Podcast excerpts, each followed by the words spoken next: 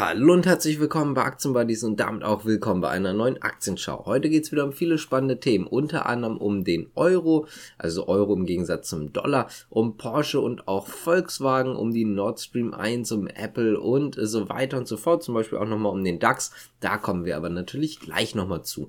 Wir fangen jetzt direkt einmal an mit dem Euro, denn der hatte gestern sein absolutes 20-Jahres-Tief und zwar lag oder gab es für einen Euro 0,9878 US-Dollar nur noch. Kleine Erholung mittlerweile wieder und zwar bekommt man jetzt für 1 Euro 0,9950 US-Dollar.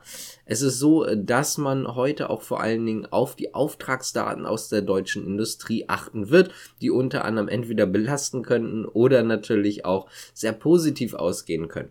Vor allen Dingen hat man gerade bei den Auftragsdaten aber ein anderes Problem und zwar, dass man eine schlechte internationale Lieferkette hat, außerdem hohe Energiepreise und genau das führt dazu, dass viele Unternehmen zwar relativ viele Aufträge haben, anders gesagt, die Auftragslage gilt eigentlich immer noch als sehr gut, aber das Problem ist halt einfach, dass man die Produktion trotzdem nicht vorantreiben kann, weil halt einfach Teile fehlen und so weiter und so fort. Das heißt also Auftragslage hoch, aber die Produktion für diese Auftragslage passt einfach nicht gut zusammen. Und dort muss man natürlich gucken, dass man das irgendwie umsetzen kann.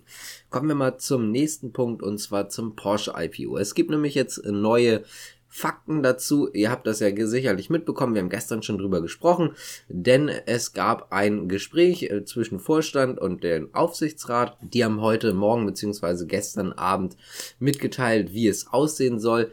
Und zwar hat man gesagt, dass man gerne Porsche an die Börse bringen möchte. Im Optimalfall noch im Herbst, also Ende September oder Anfang Oktober, vorbehaltlich der weiteren Kapitalmarktentwicklung. Zitat Ende. Heißt also, sollte es so bleiben, wie es jetzt gerade ist oder so in diesem Bereich bleiben, wie es jetzt gerade ist. Außerdem hat man sich natürlich dazu geäußert, wie es mit den Aktien aussehen wird. Die Porsche AG oder das Grundkapital der Porsche AG wurde jetzt zur Hälfte geteilt und zwar einmal in stimmrechtslose Vorzugsaktien und einmal in stimmberechtigte Stammaktien, heißt also Hälfte Hälfte. Und es ist so, dass ein Viertel der Vorzugsaktien dann voraussichtlich zumindest an den Handel gehen wird. Anders gesagt, ein Achtel aller Aktien werden dann an den Handel kommen oder in den Handel kommen. Übrigens angestrebt wird die Notierung in Frankfurt. Die Investition beziehungsweise das Geld eher gesagt wird dann für Investitionen genutzt. Also einmal Investitionen in E-Mobilität, aber natürlich auch in Digitalisierung. Außerdem erhofft man sich selber davon, dass man dann eine gesamte Wertsteigerung der ganzen Volkswagen-Gruppe haben wird mit dem Börsengang. Kommen wir mal zum nächsten Thema und zwar Gazprom. Das Thema ist jetzt langsam natürlich schon so ein bisschen breit gekaut. Es geht wieder um Schuldzuweisung, denn Gazprom spricht von Konstruktionsfehler bei einer Siemens Energy Turbine.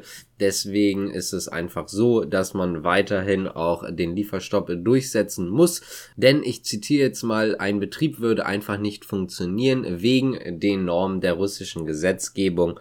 Und diese Normen kann man aktuell einfach nicht einhalten. Dazu glaube ich, brauche ich jetzt nicht mehr viel sagen. Aber fest steht zumindest, dass jetzt also weiterhin ein Lieferstopp sein wird. Das haben sicher viele Experten auch eh schon gedacht, dass das Gas dann erstmal nicht mehr kommen wird. Wie es jetzt weiter dann natürlich aussieht, weiß man nicht. Siemens hat dazu auch selber sich schon geäußert und hat das Ganze zurückgewiesen, selber gesagt, dass dort keine Fehler sind, beziehungsweise es allen Normen entspricht. Und ja, kann man, glaube ich, nicht mehr so viel zu sagen. Als nächstes kommen wir mal ganz äh, kurz äh, zu Apple, denn die werden ja am morgigen Tag, also am 7. September, ihre Keynote vorstellen, beziehungsweise ihre neuen Produkte vor allen Dingen vorstellen. Und zwar geht es dort unter anderem um ein neues iPhone, iPhone 14, das soll wohl eine bessere Kamera haben. Dann soll die Notch wohl auch unter anderem weichen. Das sind so die ganz großen neuen Sachen. Außerdem wird es wohl eine neue Gesundheitsfunktion bei der Apple Watch Series 8 geben. Es gibt wohl neue Updates auf generell vielen Apple-Geräten und es soll ein neues günstiges Einstiegs-iPad kommen mit USB-C-Anschluss und ebenfalls sollen noch neue Macs im Jahr 2022 kommen. Kommen wir mal wieder zurück äh, direkt zur Börse und zwar geht es dort nochmal um den DAX. Es ist so, dass die deutsche Börse gestern Abend festgestellt hat, beziehungsweise angekündigt hat, HelloFresh wird aus dem DAX rausfliegen. Da haben wir auch schon öfters drüber gesprochen, dass das sehr, sehr wahrscheinlich ist. Das wird jetzt auch so sein. Siemens Energy kommt dafür in den DAX rein. Die Änderungen werden am 19. September dann in Kraft treten. Und damit kommen wir jetzt auch mal zur australischen Notenbank, denn die haben den Leitzins jetzt aufgestockt. Das ist übrigens der höchste Stand seit 2015. Der Leitzins wurde um einen halben Prozentpunkt auf 2,35 Prozentpunkte angehoben. Und wie gesagt, damit höchster Stand seit 2015. Experten hatten damit auch gerechnet. Das heißt also, Experten hatten eh schon erwartet, dass diese Anhebung kommt und tatsächlich auch in diesem Bereich, also bei 0,5 Prozentpunkte. Da kann man jetzt auch nochmal, oder kann ich jetzt auch nochmal gerne dazu sagen, dass man ja auch bei der EZB darauf wartet und bei der EZB geht man im Übrigen davon aus, dass die Zinsanhebung etwas höher sein wird und zwar um 0,75 Prozentpunkte. Kommen wir mal zu Rio Tinto, denn die werden Turquoise Hill jetzt komplett übernehmen. Aktuell halten sie schon 51 Prozent, haben jetzt ein neues Angebot gemacht. 43 kanadische Dollar je Aktie. Das ist so, dass das komplette Board jetzt zugestimmt hat. Das heißt also, die Übernahme wird wahrscheinlich nochmal eine Frage der Zeit sein. Im Dezember möchten dann wohl auch die Turquoise Hill Aktionäre dort zustimmen. Zumindest geht man jetzt davon aus, dass sie zustimmen. Die Experten gehen davon aus, kann natürlich auch sein, dass sie nicht zustimmen, aber aktuell spricht alles dafür und kurz danach soll dann die Transaktion auch komplett abgeschlossen werden. Und damit kommen wir jetzt auch zur letzten Nachricht und zwar geht es um ESG. Ihr habt das vielleicht mal mitbekommen, wenn ihr einen Fonds oder einen ETF habt, dann gibt es immer diesen ESG oder dieses ESG-Label.